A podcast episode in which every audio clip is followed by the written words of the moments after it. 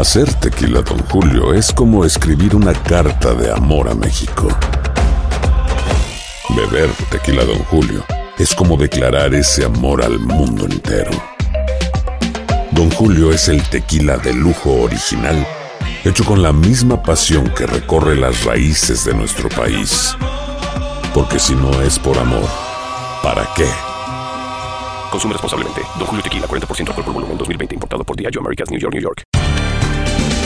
Bienvenidos al podcast de Buenos Días América, la revista radial más completa para los hispanos. Política, salud, economía, tendencia y deporte son algunos de nuestros temas. Bienvenidos. Hoy en Buenos Días América conversamos con Héctor Benítez, abogado de inmigración, fiscal general, devuelve a los jueces de inmigración la autoridad de cerrar casos. Janet Rodríguez, corresponsal de Univisión desde la Casa Blanca, republicanos piden al presidente Biden de un paso al frente y ayude a proporcionar el Internet en Cuba. ¿Qué tanto es alcanzable? Jacques Giraud, Master Coach, mentor, conferencista y director académico de Cala Enterprise, cada día nuestros trabajos requieren más de nosotros. ¿Cuál es el balance que debemos tener entre nuestra vida y el trabajo, sobre todo ahora que estamos trabajando desde casa? Carmen Jara, conocida como la campeona para los amantes del género regional mexicano, llega una nueva producción cargada de energía. ¡Qué bonita es esta vida! y Félix Fernández nos acompañó en este contacto deportivo para hablar de la Copa Oro en transmisión de TUDN.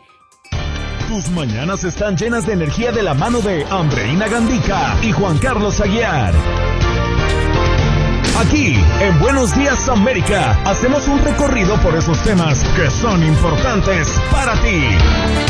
Noticias, inmigración, salud, el acontecer diario, las tendencias y por supuesto los deportes. Buenos días América, este programa es tuyo.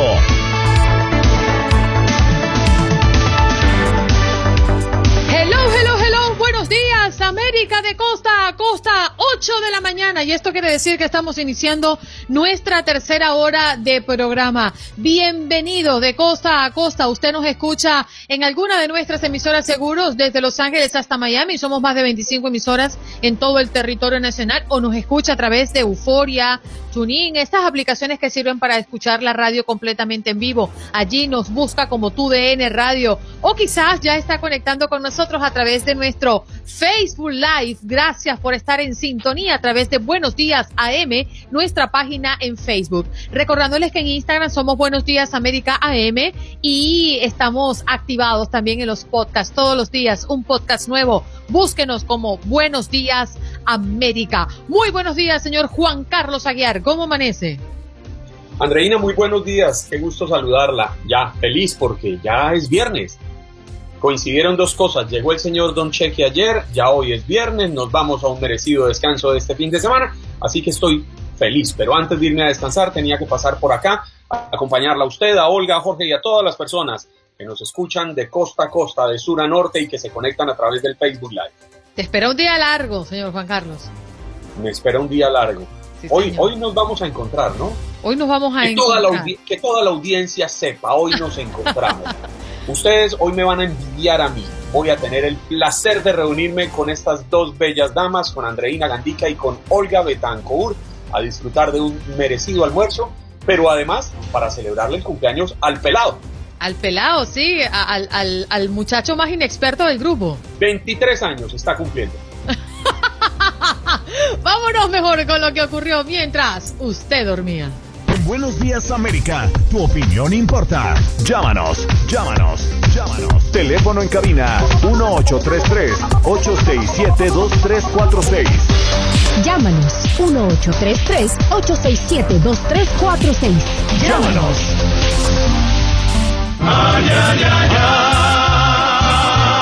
qué bonita es esta vida para siempre si la vivo con mi gente. Es bonita hasta la muerte con canciones y tequila.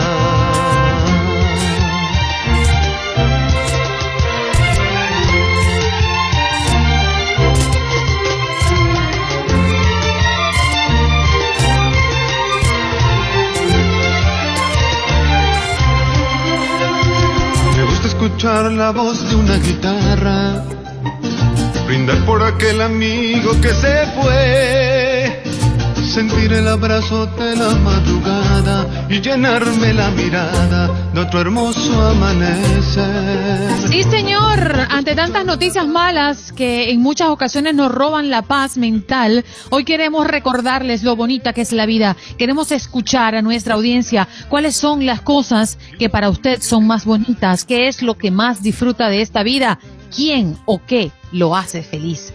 1-833-867-2346. Olga, buenos días de nuevo. ¿Qué tenemos en tendencia?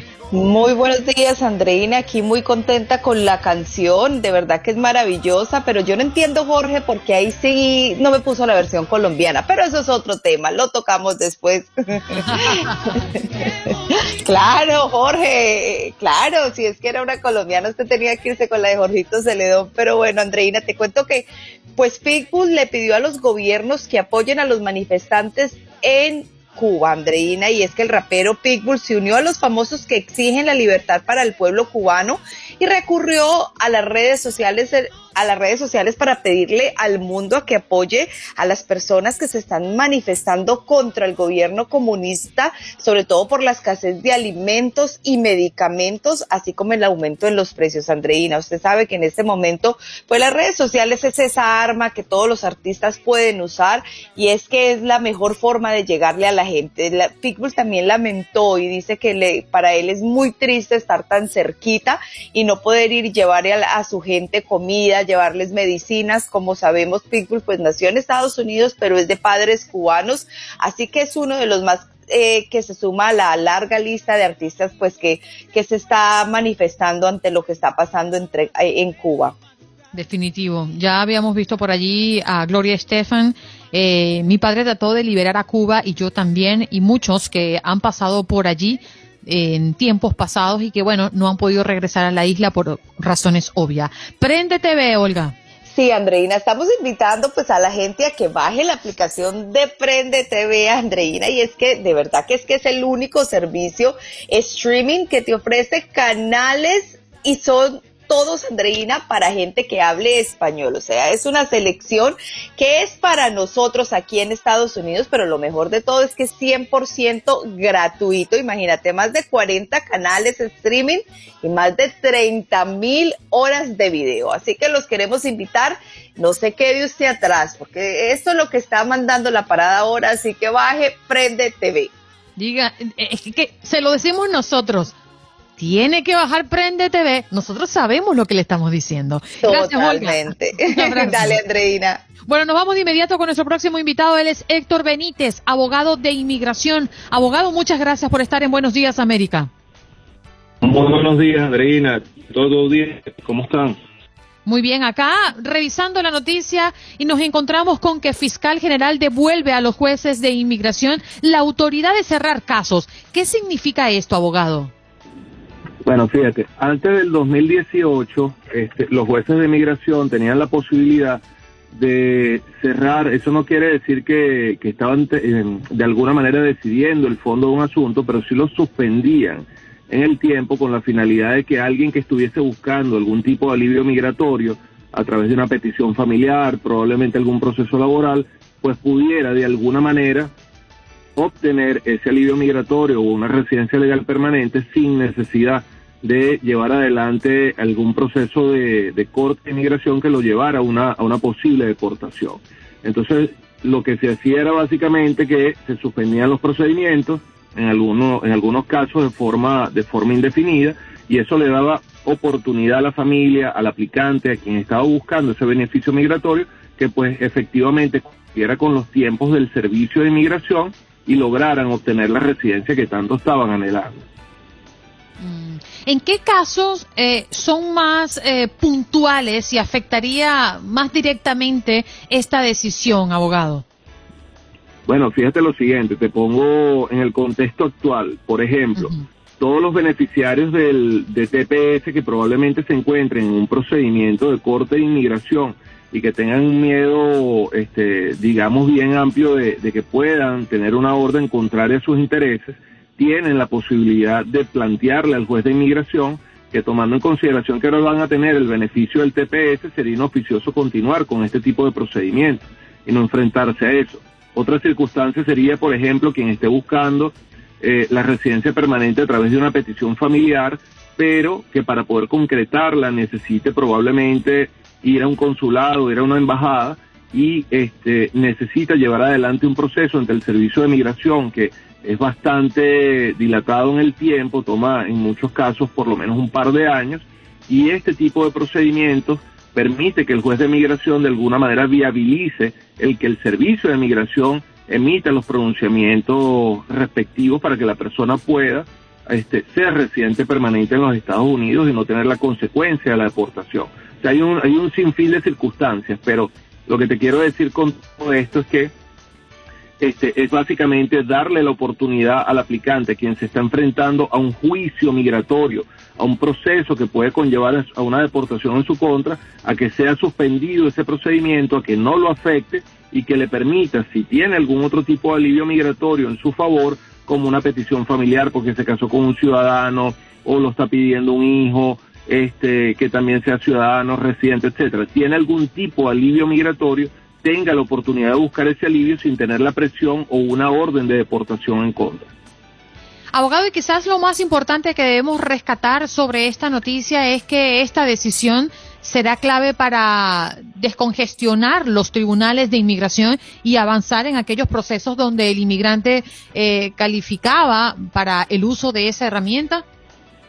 Bueno, sin lugar a dudas, Andreina, tan, tan es así que ciertamente las cortes de inmigración, por lo menos en el caso del sur de la Florida, en Miami, están, bueno, atiborradas de, trabajo, sencillamente están fijando en sus calendarios para ya 2023, 2024, muchos casos, al igual que en, que, en Orlando, y esto va a permitir pues que los jueces de inmigración descongestionen sus calendarios y que atiendan los casos que son verdaderamente digamos, importantes en el contexto de lo que son las nuevas prioridades de deportación, como por ejemplo personas que hayan cometido hechos criminales de cierta de, cierto mucha importancia, que probablemente hayan llegado a los Estados Unidos posterior este, a noviembre primero del 2020, etcétera, que estén en el nuevo esquema de deportación y no toda esta gama de personas que muy probablemente tengan algún tipo de forma o, de alivio migratorio que les permita regularizar su situación en los Estados Unidos este, y tengan de alguna manera que verse forzados a llevar un proceso costoso y bastante estresante en su, en su contra. Entonces yo creo que va a haber un beneficio gigantesco, tanto para la colectividad como para el sistema, en este caso de la administración de los procesos migratorios ante las Cortes de Migración. Abogado, muchísimas gracias por estar con nosotros. ¿Dónde podemos conseguirlo? Me pueden ubicar en el 786-558-5625 y también en las redes sociales en el arroba Benme Legal. B-E-N-M-E Legal. Benme Legal. Bien, allí lo escuchaban. Héctor Benítez, abogado experto en inmigración, hablando de que la fiscal general devuelve a los jueces de inmigración la autoridad de cerrar casos. Nos vamos de inmediato a enlazar vía telefónica con Janet Rodríguez, corresponsal de Univisión en la Casa Blanca. Janet, buenos días. ¿Cómo te encuentras? Muy buenos días a ustedes. ¿Cómo están? Bien, sosteniendo esta eh, noticia sobre la mesa tiene que ver con los republicanos que piden al presidente Biden dar un paso al frente y ayudar a proporcionar el Internet en Cuba. ¿Qué alcance tiene esta petición, Janet? Pues mira, ayer precisamente al presidente en esta conferencia de prensa que tuvo con la con la alemana Angela Merkel dijo que sí, que ellos en el gobierno están viendo de qué manera pueden utilizar los recursos estadounidenses y las compañías de este país para proveer internet a Cuba. Aquí eh, así que sí, la verdad que esta solicitud que se ha hecho desde Miami y aquí muchos republicanos también en, Washington ha llegado a la Casa Blanca, ha sido bien acogida y sabemos que este gobierno está trabajando sobre ello. Janet, además vale la pena aclarar que el propio presidente Joe Biden en esa misma intervención aseguró que tiene intenciones, le gustaría enviar vacunas de coronavirus a la isla de Cuba si encontrara una gran entidad médica de estas organizaciones internacionales que se hiciera responsable de hacerlas llegar a la gente. Yo quería preguntarle eh, por el planteamiento de los legisladores de Estados Unidos que le presentaron a Joe Biden una resolución contra la violencia en Cuba, porque me llamó la atención que esta resolución fue firmada por republicanos y por demócratas, pero va más lejos. Se pusieron de acuerdo incluso y de las dos cámaras le están haciendo este llamado. Sí, mira, la verdad que el tema de Cuba siempre ha sido un tema bipartidista. Hay legisladores, como ustedes bien saben, cubanos, cubanoamericanos aquí en, Washington, tanto republicanos como demócratas, y lo han habido siempre. Y siempre han estado de acuerdo en que la situación en Cuba eh, es crítica, que el gobierno eh, del régimen de, ese país eh, de alguna manera tienen que seguirlo oprimiendo para que para que deje el poder y a la vez tienen que condenar la violencia que está sucediendo en, estos momentos en Cuba por parte de ese mismo régimen. Así que no ha sido un tema partidista, ha sido un tema en lo que todos están de acuerdo que este gobierno tiene que seguir condenando esa violencia y buscar los mecanismos necesarios a través de las Naciones Unidas y otras organizaciones internacionales para para ver cómo llega a la isla y cómo trata no solo de llevar las vacunas, pero también de frenar esa violencia que se está viviendo en contra del pueblo. Técnicamente, ¿cómo sería posible eh, que el gobierno de los Estados Unidos pueda proporcionarle a Cuba Internet, Janet?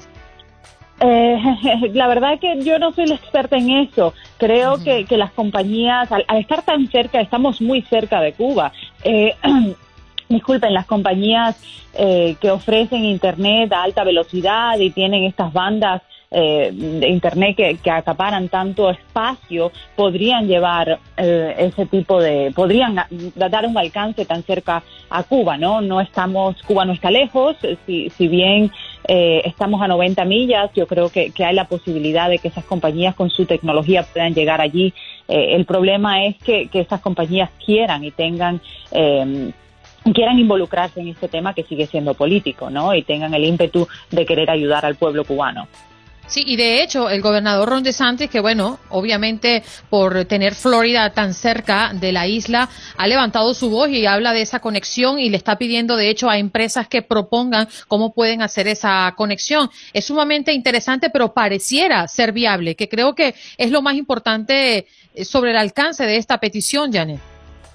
Sí, sí, sí, pareciera ser viable, pero como te digo, las compañías siguen siendo privadas, el gobierno no puede eh, exigirles de una manera que hagan una cosa u otra, así que ellos tienen que también acoger este planteamiento y decir, sí, estamos dispuestos a ayudar al pueblo cubano, podemos hacer A, B y C, y de ahí pues, eh, pues mm, fluiría el plan, pero, pero sí, ya, va a depender de estas compañías si, eh, si, si, quieren ayudar y, y si reciben la presión del gobierno, si esta presión del gobierno es bienvenida eh, en este momento. Janet, yo quisiera cambiarle de, tema, salirme de la isla de Cuba, pero irme a una isla cercana donde quedan República Dominicana y Haití y saber si se ha conocido, si ha trascendido alguna algún planteamiento desde la Casa Blanca frente al asesinato, al magnicidio del presidente de Haití, Jovenel Moise, porque entre otras cosas se conoció que gracias a la cooperación existente entre Estados Unidos y Colombia para esta lucha contra el terrorismo, esta lucha contra las drogas, pues algunos de los militares colombianos sindicados o acusados por el gobierno de Haití de haber participado en este magnicidio, pues habrían recibido entrenamiento de los Estados Unidos. ¿Hay alguna posición desde la Casa Blanca que permite indicar hacia dónde irían eh, los trabajos de cooperación de Estados Unidos para esclarecer lo sucedido en Haití? Sí, mira, hasta ahora, como bien lo decían ah, al principio de la hora en las noticias, eh, el único planteamiento es que van a asegurar la embajada, no va a haber un despliegue de tropas para estabilizar la situación en Haití como se ha pedido, ni tropas a Cuba tampoco, la militarización a ese país, o la militarización, punto, no está sobre la mesa. Eh, para ningún país en este momento. Así que ayer se le preguntó nuevamente al presidente sobre Haití y eso es lo único que dicen al momento. Como bien tú dices, eh, hay ciudadanos estadounidenses involucrados, por ende el FBI y agencias de, inteligencia de ese país están involucrados en la investigación, pero más allá no, no se va a hacer mucho más por ahora que sepamos públicamente, porque yo creo que este país tampoco se quiere involucrar en, una, en un problema interno en una situación interna de Haití, como bien lo ha dicho con Cuba también, eh, el problema es de adentro y tiene que solucionarse entre el pueblo de Haití y el gobierno de este país. Eh, otro tema que ha rondado durante los últimos días en la Casa Blanca es la batalla estatal sobre el derecho al voto. Es acerca del futuro de Texas, ¿no? Eh, ¿Cuál es la reacción que ha tenido el presidente Biden al respecto, Janet?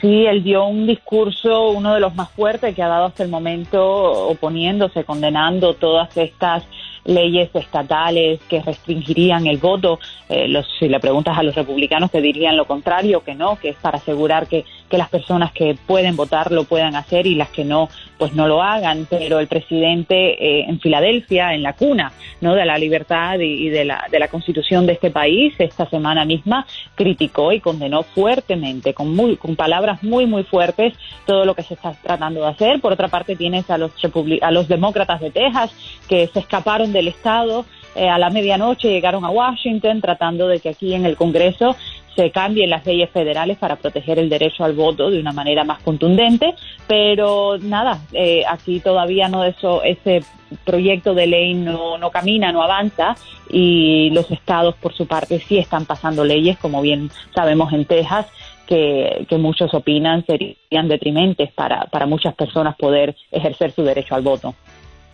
Y es que son varios los flancos que está enfrentando en este momento el, el presidente Joe Biden desde el Partido Republicano. Sabemos que Texas se sumó a la demanda que Arizona había planteado en contra del mandatario por frenar la construcción del muro. Eh, ¿Hay preocupación en la Casa Blanca por estos movimientos, Janet? Muchos frentes, como bien tú dices, no solo es, eh, lo que está pasando en el Caribe, sino muchas emergencias internas como esta, como la del, eh, la del derecho al voto, como que si se pasa el plan de infraestructura y a través de, la, de, un proceso legislativo de presupuesto en el Congreso. Pero sí, la verdad es que todo preocupa a esta Casa Blanca, las demandas en, en cuanto al muro no son una prioridad, saben que, que el Departamento de Justicia los defenderá y que no y, que tienen una defensa eh, en contra de estas demandas, de que el dinero se pueda usar, se puede usar para, para otros temas y que el muro en realidad no no significa un aumento en seguridad en la frontera como quieren argumentar estos estados. Así que, que sí, tiene el plato lleno esta Casa Blanca y ha sido, va a ser, va a seguir siendo un verano bastante ocupado aquí en Washington. Así que, que esperemos, que yo creo que va a seguir así. Yane, por aquí te mandan muchos saludos. Vanessa Macías, una de nuestras oyentes, dice, buenos días, Yane, bendecido viernes, abrazos a su bebé. Ya no lo escucho, está creciendo. Dios se lo cuida y se lo bendiga. Feliz y bendecido fin de semana. Sí, ya, ya, ya no lo escuchan porque todo es no, no, no, no y no. Así que es lo único que No voy a llorar, no voy a comer, no voy a dormir. Yane, te abrazamos. Muchas gracias por estar con nosotros cada viernes. Gracias a ustedes, un abrazo. No existe una mejor forma de arrancar tu día que Buenos Días América. Porque aquí valoramos tu opinión, te contamos la noticia y analizamos junto a los expertos. Reímos. En Buenos Días América. Buenos Días América. Tu opinión importa. Nuestras redes sociales. Facebook. Buenos Días AM. Tu opinión importa. Instagram. Buenos Días América AM. Buenos Días América AM. Tu opinión importa.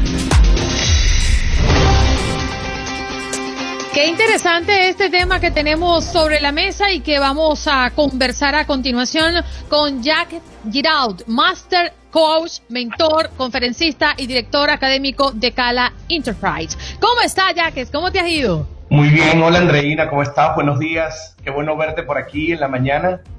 Bueno, un tema que mm, nos pone a pensar siempre, ¿no? y capaz no tomamos las mejores decisiones. Cada día nuestros trabajos requieren más de nosotros y también nos comprometemos cada vez más con nuestros trabajos, si nos gusta, si nos apasiona. Pero ¿cuál es ese balance que debemos tener entre nuestra vida y el trabajo? Bueno, fíjate que el problema es que ahora, como trabajamos en casa, muchos de nosotros, entonces ya esto se complica algo más, porque antes era mucho más sencillo. Tú al cambiar de ambiente, Andreina, tú salías de tu casa y era como un cambio en tu forma de pensar. Voy al trabajo y en esa ruta, ya sea dirigiendo o caminando, tú ya ibas pensando, ¿no? Como lo que tenías que hacer en el trabajo. Ahora no, ahora todo ocurre en el mismo ambiente, en el mismo lugar, entonces el cambio de pensamiento hay que hacerlo mucho más disciplinado, mucho más forzado. En la productividad hay algo que se llama check-in y check-out, es decir, cómo entro a y cómo salgo de. Necesitamos tener rituales de check-in para lo personal en la mañana y check-in para el trabajo en la mañana y check-out para el trabajo en la noche o en la tarde y check-out para ir a dormir. Pero eso no lo hacemos, sino todo está como mezclado. Claro, pero ¿cómo tener la, la disciplina, Jax, por, Jack? Porque a mí me ha pasado Precisamente eh, he hablado varias veces aquí en el programa que hay momentos en que me siento agotado, no porque el trabajo me esté exigiendo mucho, sino porque me siento agotado de estar en la casa todo el tiempo. Salí a vacaciones y me quedé en la casa. Los fines de semana, esto hablando de, un par de meses para acá, desde que me, antes de vacunarme, llegaban los fines de semana y me quedaba en la casa. Todo era en la casa. Y tengo la fortuna de vivir en una casa un poquito grande lo que me hace la vida quizás un poco más amena que para las personas que no tienen esa bendición y están en espacios reducidos. Bueno, fíjate algo. Yo vivo también en un lugar un poco más pequeño, pero tengo ambientes dentro de la casa, yo creé ambientes dentro de la casa. Por ejemplo, yo del cuarto solo está mi cuarto para dormir. Todo el trabajo lo saqué del cuarto para como sentirme que estoy en lugares distintos o ambientes distintos. Yo creo que aquí lo importante es establecer tu moral. Y las personas establecen horarios solo para cosas importantes. Por ejemplo, hay gente que no usa agenda, pero se anota en su, en su recordatorio que tiene una parrilla en algún lugar o una fiesta en algún lugar o ir a una cita médica. Eso sí lo anotan en su, en su agenda. Pero la agenda es para anotar todo. Entonces, ¿qué pasa? Yo anoto todo y en ese anotar, yo cuando yo tengo un día a la semana que yo llamo revisión semanal, yo me siento a ver cómo va a ser la semana y ahí anoto lo de trabajo, pero también anoto lo personal, lo que normalmente no anotamos, como por ejemplo ir al súper, eh, ir a la, yo por lo menos nado, entonces ir a la piscina o el que quiera hacer ejercicio o un encuentro familiar, eso hay que anotarlo, que normalmente no lo anotamos en la agenda porque lo dejamos como asumido como cierto. Mm. Pero para crear un hábito necesitamos repetición y necesitamos recompensa. ¿Qué es la repetición? Anotar todos los días en algún lugar, ya sea un papel frente a ti o ya sea una agenda electrónica, tener el recordatorio y la recompensa por cumplirla. Ahora, cada recompensa es distinta. Hay gente que se va al shopping a hacer la recompensa, por ejemplo. Pero hay gente que decide irse que se come una bandeja paisa cada vez que se va a recompensar. Entonces, imagínate tú. no, no, no, no. Eso no funcionaría. Pero hay gente que la recompensa la puede alternar. Hay recompensa que puede ser un encuentro familiar, una comida familiar, o que tú decidas ir al cine o tú decidas comprarte un pequeño obsequio, algo pequeño, pero la recompensa tiene que haber por la repetición del hábito, pero para que haya una repetición del hábito hay que haber una programación. No somos los latinos muy programados, nosotros somos algo así como que vamos, vamos viendo mientras vamos caminando o vamos somos folclóricos. Sí. He dicho yo toda la vida. Como decía un personaje, mientras va, va viniendo, vamos viendo. Sí, algo así. Fíjate que muchos de mis clientes, algunos son anglosajones, yo les hablo de esto y es muy fácil. Sí, yo me anoto, yo me programo, yo lo, y para ellos es muy fácil. ¿Y lo hacen? Sí, y lo hacen. Para los clientes latinos es mucho más complicado esto, por eso creo que la recompensa es importante.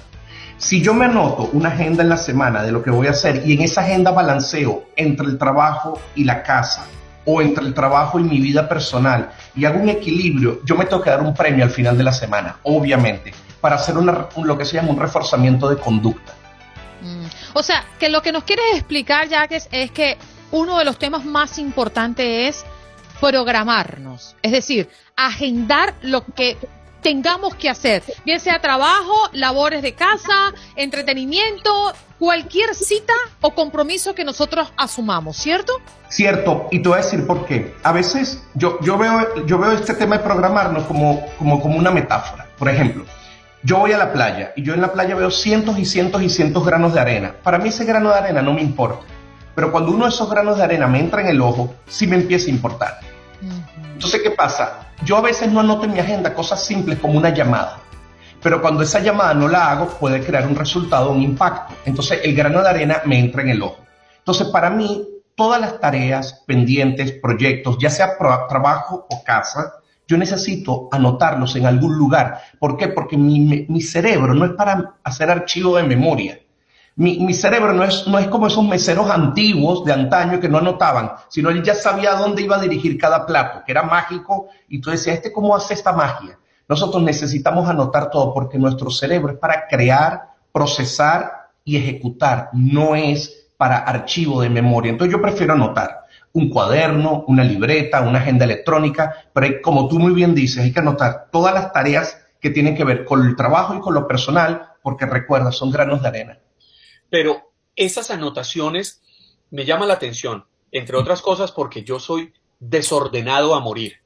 Y yo por alguna extraña razón siempre he repetido que los periodistas, la inmensa mayoría, tendemos a ser desordenados. Y quienes se dedican a la producción detrás de los periodistas son extremadamente organizados. Esa, esas anotaciones deben ser con hora porque yo todo lo anoto, pero yo nunca pongo horas. Yo, por ejemplo, tengo lo que, lo que voy a hacer hoy, yo lo tengo y, y, al final del día hago como un barrido en mi checklist. Eso, eso, eso que estás diciendo es un check-in y un check-out. Eso es perfecto. Ahora. Por ejemplo, ahora, lo proyecto también a la semana. Yo esta semana estoy de, descansa, estoy de descanso en mi trabajo de televisión. Y entonces yo tenía entre mis cosas que esta semana tenía que organizar el garaje de mi casa y lavar mi carro. Y no lo había hecho, no lo había hecho. No lo... Ayer lo Pero lo, no, lo tenía apuntado. Ayer llegué de paseo, cansado, sabía que hoy no iba a poder y ayer, cansado y todo, arreglé el garaje de mi casa y lavé el carro porque sabía que tenía que hacerlo esta semana, pero nunca le pongo horas. Mira, tú has dicho algo muy sabio y es esto. Cuando tú lo haces, no importa que lo haces forzado, pero lo haces, es como una parte, eh, ponerle ese checkmark, ese, ese checklist, como dicen en México, esa palomita. Es como una sensación de, esa es la recompensa real. En realidad el premio no es la recompensa, la recompensa es que tu energía cuando lo haces vuelve a ti.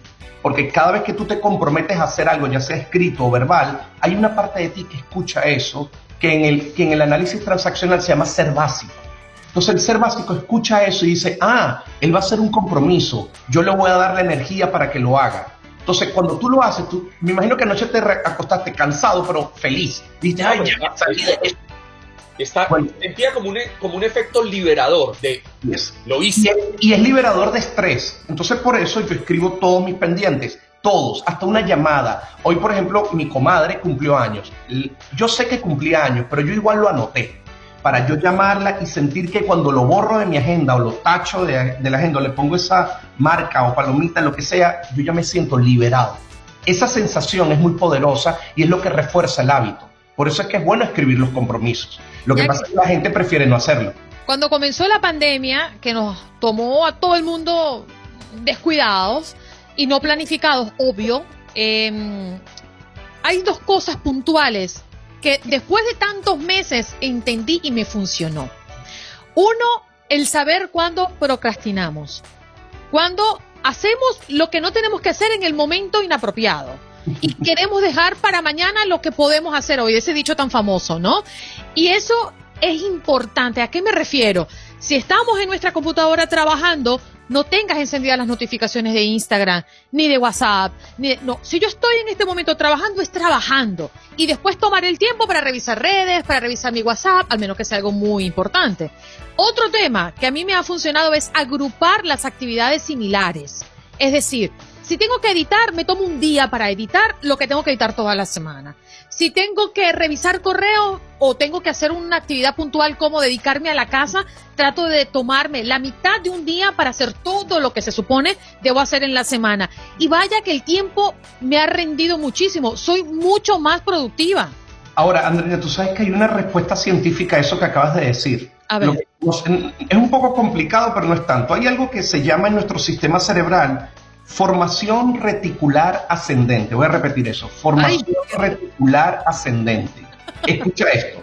La formación reticular lo que hace es calibra tu atención y enfoque. Por ejemplo, si yo te digo frente a ti, ¿qué hay de color verde? Tú empiezas a ver verde, verde, verde, verde, pero tú no ves otro color. Entonces, ¿qué es lo que hace la formación reticular? Calibra, como por ejemplo esa foto que tú te tomas donde tú te ves nítido y atrás se ve como difuso. Eso hace la formación reticular. Por ejemplo, a mí me gusta un tipo de carro y empiezo a ver ese carro todas las veces en la calle. No es que están vendiendo más de ese carro, no, es que mi formación reticular toma la atención de ese carro en especial.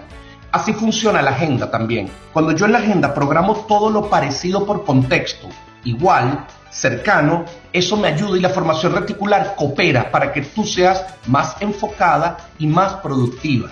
Ahora, si tú pones tu agenda siete cosas distintas que no tienen ni sentido ni contexto, eso hace que tu formación reticular, digamos, se irrite o se descalibre y hace que tu productividad sea muy baja. Por eso es que lo que tú dices es cierto. Yo programo muchas cosas del mismo tipo de trabajo en un día y si voy a hacer labores de hogar, programo cerca las labores de hogar o llamadas personales cerca, porque la formación reticular se adapta más rápido, porque ya está calibrada o enfocada para un tipo de color o un tipo de carro. Es la forma más fácil de explicar qué es, pero funciona así.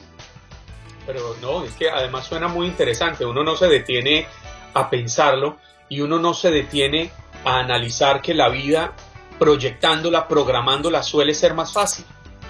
Sí, y sabes algo, yo... Es más yo satisfactoria. no, no, y a las personas que nos escuchan, yo, no, olvídense de que van a planificar toda su vida. Empiecen por una semana, más nada. Agarra un papel y di, esta semana voy a hacer esto por día. Y vas marcando, vas creando el hábito. Al final de la semana o al final del día tú vas a evaluar y vas a decir, bueno, ¿qué hice y qué no hice? ¿Cómo me programé? ¿Soy mejor o necesito ser más enfocado, más disciplinado? Y ahí vas puliendo y date la recompensa al final de la semana. Sí, señor. Jack, qué interesante tu visita el día de hoy. Eh, yo en una oportunidad eh, escribí y proyecté una conferencia que ya se llamaba algo así, no recuerdo exactamente el nombre, pero llamaba algo así como disciplina versus motivación. Yo creo mucho en la disciplina. Yo creo que las personas disciplinadas llegan a, a ser exitosos. Creo que es uno de los requisitos más importantes. Y ojalá tengamos la oportunidad de hablar de la disciplina, que es tan importante, tan fundamental en nuestras vidas y creo que pocas personas toman en cuenta eh, hacerlo un hábito. Gracias por estar con nosotros. ¿Dónde podemos conseguirte? Eh, Instagram jgiraud h o en mi página web jackgiro.com, ahí me pueden contactar sin ningún problema. Él es Jack Giroux, Master Coach, mentor, conferencista y director académico de Cala Enterprise. Gracias, Jack, por estar con nosotros. Qué alegría. Cuídense mucho, hasta luego. Chao. When something happens to your car, you might say,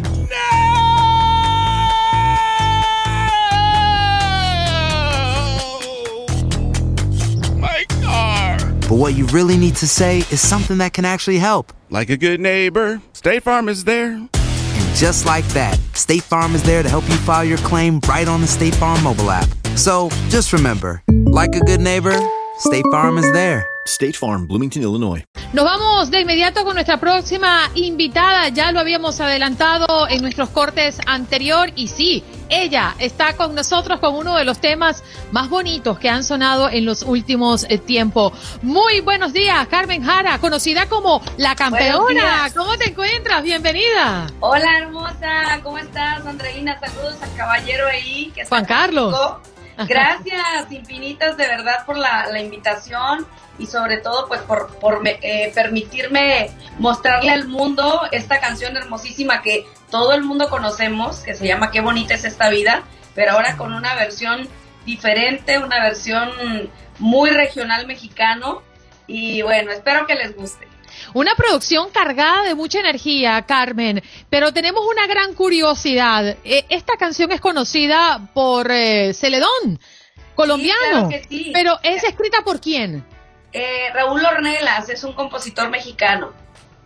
Fíjate, qué curiosidad, Juan Carlos. No sa- No sabía que era de un compositor mexicano. Fíjese que uno muchas veces termina, Carmen, escuchando las canciones y las da por hecho que son de la persona que las está cantando, pero esto no sucede así y menos se me hubiera ocurrido que no era una canción de un colombiano cuando casi que los colombianos la hemos convertido en una especie de himno para nuestros momentos de alegría y de festividad.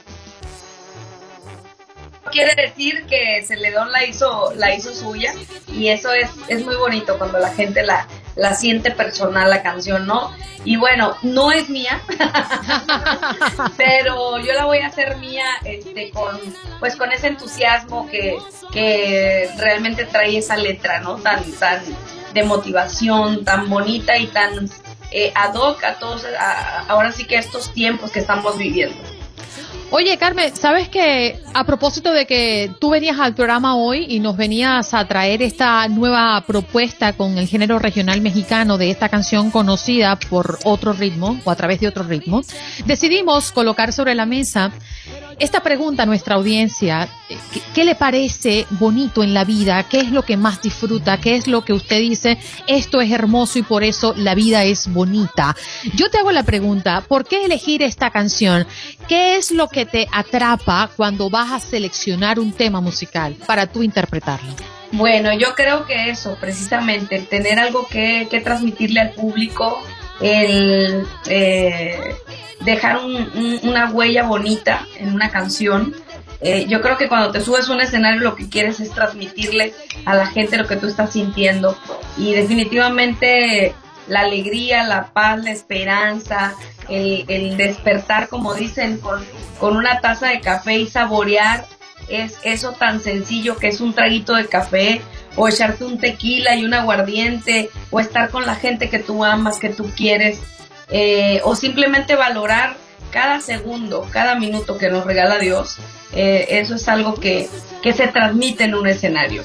Tú te subes a cantar una canción y si tú no estás sintiendo la rola, la canción, la gente así puede, puedes pasar desapercibida y nomás van, eh, platican al bar o al nightclub o al evento, pero no, eh, no, se, no se impregnan de, de ti, de tu actuación, ¿no? Carmen, ¿qué tan importante es para ustedes los artistas el feeling que generen con la canción? Se lo pregunto porque precisamente esta canción, Qué bonita es la vida, para mí tiene una energía increíble y yo creo que ustedes deben conectarse, deben sentirla porque eso es lo que deben proyectar ante el público, ante la gente que los escucha. Así es.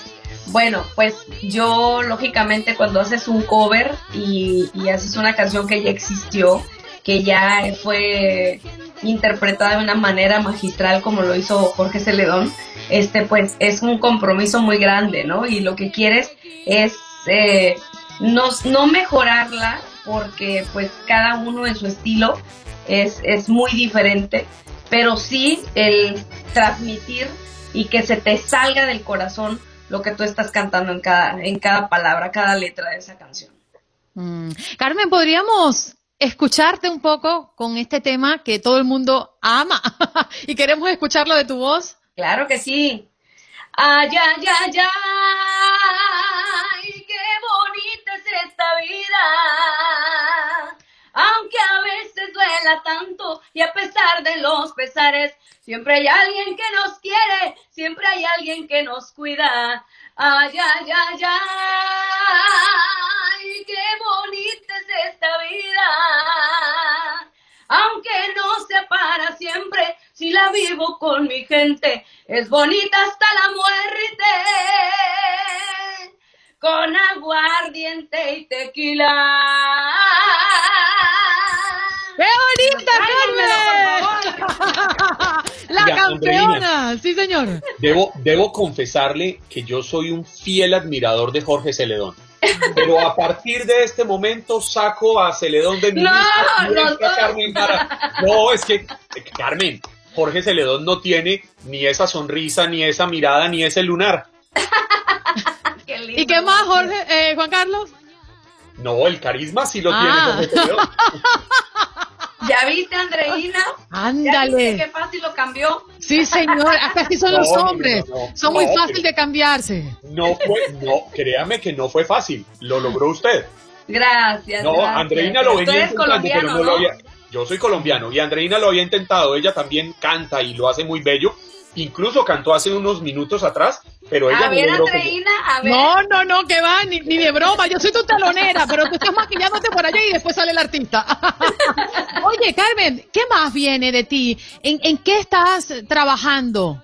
Bueno, estoy en muchas cosas, corazón, aparte de, de estar eh, promoviendo este nuevo sencillo maravilloso, qué bonita es esta vida. Estoy viajando a hacer presentaciones, me voy este fin de semana a West Palm Beach, ahí estaré en el Torito Night Club de ahí nos vamos a Fort Lauderdale porque agarramos un vuelo para Sacramento y estaré cantando en el Rancho Nightclub de Sacramento, así que va a ser una noche de mucha amanecida hoy, este, pero yo disfruto mucho mi trabajo. Y después de eso me voy a Las Vegas y luego el otro fin de semana que viene me voy a Chicago, así que estoy súper activa tanto con la gira de promoción de la canción nueva y como, como con las presentaciones, pero también tengo otras, otros as bajo la manga, como dicen, tengo muchos, muchos proyectos que vienen. Si Dios quiere voy a sacar una línea de maquillaje. ¡Ándale, una socia que se llama Ruby Vargas. Aquí Sí, te esperamos, ya cariño. estamos ya terminando de cocinar eso y posiblemente venga también una línea de sombreros. Ah, caracha, Me encantan los sombreros. Sí, sí, porque yo soy muy de del sello de sombreros. Sí, sí, claro, te hemos visto, además espectaculares. ¿Usted le, le va a imprimir su toque personal al diseño de los sombreros? Sí, ah, hay una diseñadora y una servidora que vamos a trabajar en eso y Oslan Osorio, que es mi publicista. Ella se llama Igmar Design y es buenísima, la verdad. A mí me encantó su trabajo. Es, ella es de Portugal y la verdad es, es espectacular lo que hace. Pero también, pues yo en mi, yo en mi ramo, como le digo, tú tienes tu chamba, yo hago la mía y este creo que cada una de nosotras vamos a ser un gran equipo porque eso es lo que debemos de hacer las mujeres, apoyarnos. Sí, y seguramente va a ser un éxito. Carmen, gracias por estar con nosotros, por compartir tu alegría, tu entusiasmo, tu talento y, y- y escucharte y escuchar esa canción de tu voz nos transmite ganas de vivir. Y yo creo que eso es algo muy bonito de la música. Muchas gracias por entregarlo. que sí, mi reina bella, gracias, por favor. Los que no me siguen en las redes sociales, los invito a que lo hagan, que entren a Facebook y le pongan like a Carmen Jara. Y también en Instagram, TikTok y Twitter, arroba Carmen Jara Star. El canal de Carmen Jara en YouTube, por favor, suscríbanse y por supuesto disfruten de este temazo maravilloso, que por cierto el video lo grabé junto con mi, mi hija, mi esposo, y yo lo hicimos acá en Miami y quedó espectacular, quedó muy bonito, se lo recomiendo.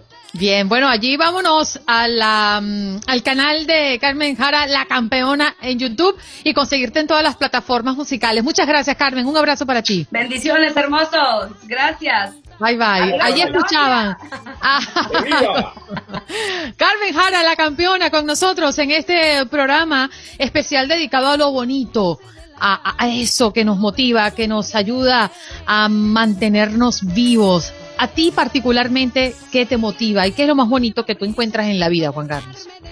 Uy, Andreina, yo soy un sentimental de pies a cabeza. A mí me motiva cada amanecer, me motiva a ver los animales, me motiva a ver la, la naturaleza. El simple canto de un pájaro yo creo que es inspirador. Yo soy un férreo defensor de que hay algo que uno jamás debe perder en la vida y es la capacidad de asombrarse.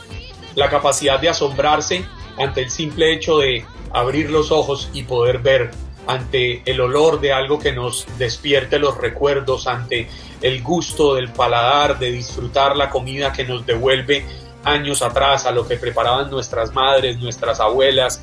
Eh, yo, yo, yo soy un enamorado de la vida, Andreina, entonces creo que todo, pero por encima de todas las cosas, la sonrisa de mi familia.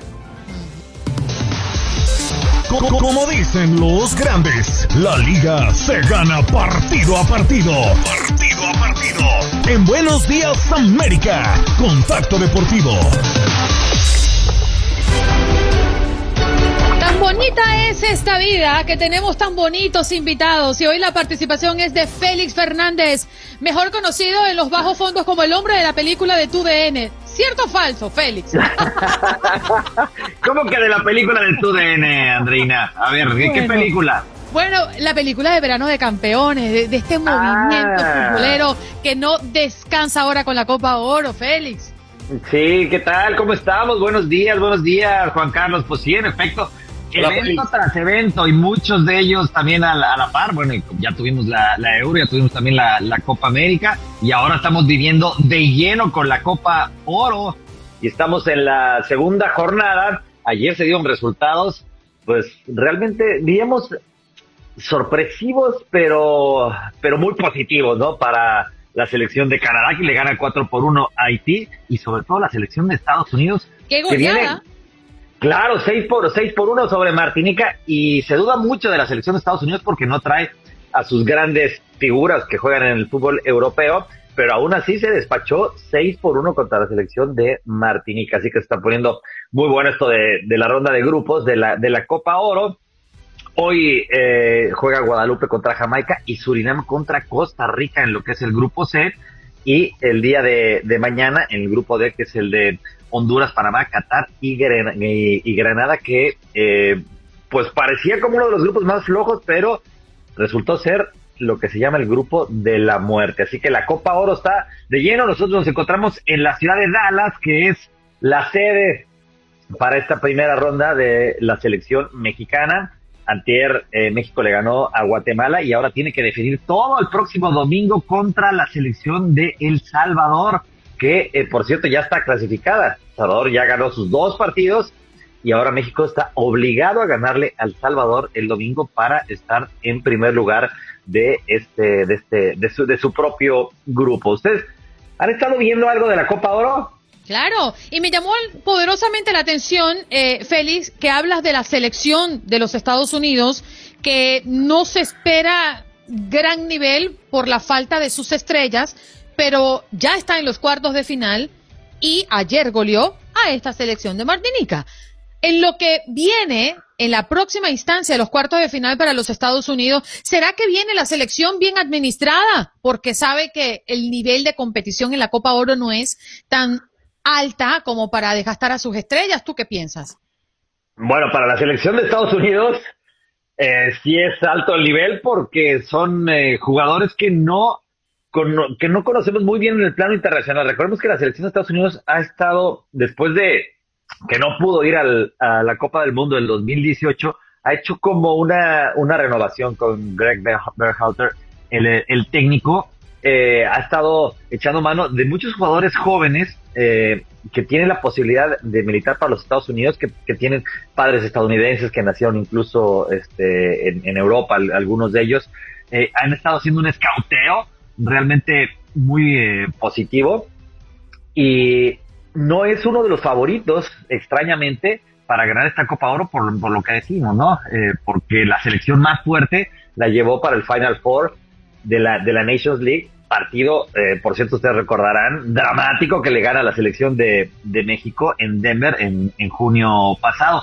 Pero han- en, en esta Copa Oro ah, han eh, mostrado mucho poderío selecciones como la de Canadá, ojo, que tiene un muy buen plantel Canadá, eh, Jamaica, que en las últimas tres ediciones, en dos llegó a la final y en otra a la, a la semifinal, la selección de Honduras, que también tiene, el, con todo y que no trae al Choco Lozano, que es su máxima figura, pues tiene, tiene una selección muy competitiva y que estará en los Juegos Olímpicos también, eh, con una selección diferente, por supuesto, pero que dejó fuera a, a los, a los Estados Unidos. Así que se pone eh, bien interesante lo que serán eh, los cuartos de final y ya no estamos eh, saboreando también partidos bien, bien agradables en esta ronda de grupos.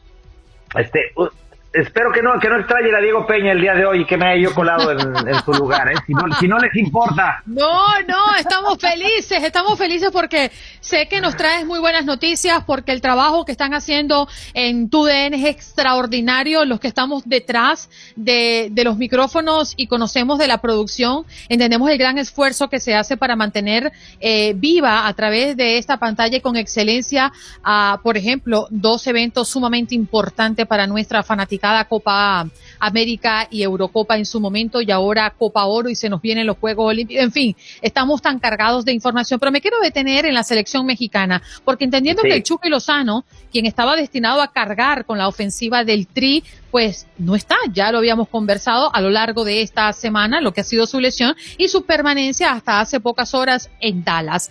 ¿Tú crees que esto va a incidir eh, o México tiene lo suficiente como para cubrir esa baja tan importante y sensible? Ah, mira, qué buen, qué, qué buen punto tocas, eh, Andreina. Y es algo que se ha, se ha comentado después de que México no fue capaz de ganar en la primera ronda, en el primer partido contra Trinidad y Tobago. eh, se ha comentado justamente si la ausencia del Chucky Lozano va a afectar a, a México. No tendría que, que afectarle de cara a, eh, a la obtención de, del bicampeonato, porque tiene elementos como el Tecatito Corona, que se figura en el, en el Porto de, de Portugal. Y tiene otro jugador, muchacho, que se llama eh, Efraín Álvarez. Es muy joven él, milita en el, eh, en el Galaxy de, Los Ángeles. Son dos elementos que pueden tomar, que no tienen exactamente las características ni el nivel del Chucky Lozano, pero que deben eh, mostrar en esta oportunidad que son eh, capaces de eh, suplir a un elemento tan, tan importante. Ha sido una lástima lo, de, lo del Chucky Lozano. Eh, la afición mexicana ha estado muy indignada después de aquella jugada eh, brutal en la que el, el defensor Jones es- empuja al Chucky Lozano y termina golpeándose contra el, el arquero trinitario Philip y pues se pensaba que podía ser una, una lesión fuerte de cervicales, que podía tener varias con- eh, con- consecuencias eh, terribles. Para mucho tiempo estará en, eh, en reposo y en, y en observación durante algunas semanas, pero afortunadamente no tiene ninguna, ninguna lesión grave. Pero estas son las oportunidades que surgen para otros eh, jugadores para mostrarse. Hay otro caso en la selección mexicana, el de Eric Gutiérrez. Eh, Andrés Guardado por, por lesión no, no puede estar en esta convocatoria de Copa Oro. Eh, su lugar lo está obteniendo Eric eh, Gutiérrez, que también juega en, en Europa, pero que no había tenido, sobre todo por, por lesión, eh, la posibilidad de tener eh, cierta continuidad en, en selección mexicana. Bueno, pues hoy está levantando la mano y está mostrando que puede ser perfectamente titular en esta, en esta selección. Bueno, pues lo mismo será para el Tecatito Corona y también para Efraín Álvarez, que son eh, dos jugadores, insisto, en el caso del Tecatito y es más que, más que probado, ¿no? Porque incluso es, mundialista y fue hace un par de temporadas el mejor jugador de, la liga portuguesa. Pero eh, Efraín Álvarez es, muy jovencito, él, y tiene esa oportunidad, Andreina. Sí, señor. Félix, bueno, la invitación es para que nuestra audiencia sintonice tu DN y acompañe, ¿no? Estas transmisiones impecables y muy entretenidas que siempre sostienen a través de las pantallas de tu DN. Sí, por supuesto que nos sigan eh, acompañando a través de, las pantallas de, de TUDN, eh, también por las diferentes plataformas que transmitimos la, la Copa Oro y estamos pues, con todo, con el verano de campeones y todavía nos falta un rato, pero se viene todavía lo mejor. Y mira que lo de la Euro y la Copa América, no sé si estés de, de acuerdo conmigo, Juan Carlos, fue realmente emotivo. Totalmente de acuerdo, Félix. La duda no es ninguna. Además, es la cadena donde más goles hay. Sí, claro. ¿Todavía sigues indignado por, por lo que le, le hicieron a la selección de Colombia contra Es Brasil? que- es que ese ¿O ya se pasó el coraje? Ese, ese partido de Brasil, no, no hay, no hay partido de fútbol que logre quitarme el sueño a mí. Pero sí, para mí se lo robaron. Pero bueno, uno le da vuelta a la página y sigue para adelante. Pero, pero ganó el juego de los perdedores, el de tercer lugar. El tercer lugar, pero... Nah, ¿cómo le vas a llamar el juego de los perdedores, por favor? No, pero, pero ella lo que quiere es que yo le recuerde en qué lugar quedó Venezuela. No, no estamos hablando de la vino tinto. Pero, Perdóname, pero la Vinotinto su- sufrió de un severo contagio de COVID y tuvo como 11 o 12 jugadores eh, un día antes de su debut contra, contra Brasil eh, positivos de, de Pero COVID. perdóneme, Félix, La ra- lo que las hizo la razones por las que se contagiaron no la vamos a tocar aquí. No, en- no, pero perdóname, perdóname que yo salga en defensa de la vino tinto, pero lo que hicieron esos muchachos Sí, claro. es de guerreros. Sí. Definitivo. No, de, acuerdo, ¿eh? Lo, lo Sí, único, no, no. que- lo único que sí le puedo asegurar, parcera y Félix, es que ese tercer lugar, entiendo, puedo estar equivocado, a Colombia le dejó 4 millones de dólares. Eh, sí, le deja un buen billetito. Cochino sí, dinero. ¿Quién está pensando en eso? Bueno, los jugadores... Todas las federaciones están pensando en eso, todas. A la selección de Guatemala, que entra también de, de rebote a, a la Copa Oro, pues también le dan su billetito, que le sirve de mucho a la, a la federación. Juan Carlos, gracias Sí, por re- recordarme eso. ¿Qué? ¿Los 4 millones de dólares? No, no, de que Venezuela no llegó, pues está bien, tienes toda la razón, Pero es que deportivamente. se metió conmigo hablando del partido de los perdedores. Espérate, el que comenzó con Colombia fue Félix, no yo. Que fue un partidazo, por cierto. No, yo nada más pregunté si todavía estaba indignado por, Aquí por, todo el lo, por lo que hizo el árbitro Pitana Ándale. de aquel, de aquel día. Lo que pasa es que hay algo muy cierto en este programa, Félix. Toda la culpa al final recae en mí. Pobrecito. ¿Por no qué? puede ser. Porque Juan Carlos es así. Porque ella vino a este mundo No, a sufrir, no, no. Félix. No, no, Andreina, como decimos en México, no te tires al suelo. Te tiras a mí al me suelo para que empujan. te levanten. A mí me No, no, empujan no, no, no. a- hacia el barranco. Gracias, Juan Carlos. Yo también te quiero. No, Félix, Le mando un fuerte abrazo, por favor. Los micrófonos son suyos para que se despida de Neymar Gandica. Que se tira al suelo para que la levanten. Ay, qué entretenidos están ustedes dos hoy. Félix, te abrazo, igual te quiero. Igualmente les mando un abrazote y aquí estamos a la orden. ¿eh? Un abrazo, los, los seguimos ahí constantemente en el, en el radio y muchas gracias por, por el espacio. Y síganos, ¿eh? Con este verano de campeones en la Copa Oro que se está poniendo más calientita que el show de hoy. Muchas gracias Félix, un abrazo. Para nosotros fue un verdadero placer tenerte en este segmento, un verdadero lujo. Gracias por acompañarnos en nuestro podcast. Buenos días América. Y recuerda que también puedes seguirnos en nuestras redes sociales. Buenos días AM en Facebook y en Instagram. Arroba Buenos días América. AM. Nos escuchamos en la próxima. Boost Mobile tiene una gran oferta para que aproveches tu reembolso de impuestos al máximo y te mantengas conectado. Al cambiarte a Boost, recibe un 50% de descuento en tu primer mes de datos ilimitados. O, con un plan ilimitado de 40 dólares, llévate un Samsung Galaxy A15 5G por $39.99. Obtén los mejores teléfonos en las redes 5G más grandes del país. Con Boost Mobile, cambiarse es fácil. Solo visita boostmobile.com. Boost Mobile, sin miedo al éxito. Para clientes nuevos y solamente en línea, requiere AroPay. 50% de descuento en el primer mes requiere un plan de 25 dólares al mes. Aplican otras restricciones. Visita boostmobile.com para detalles.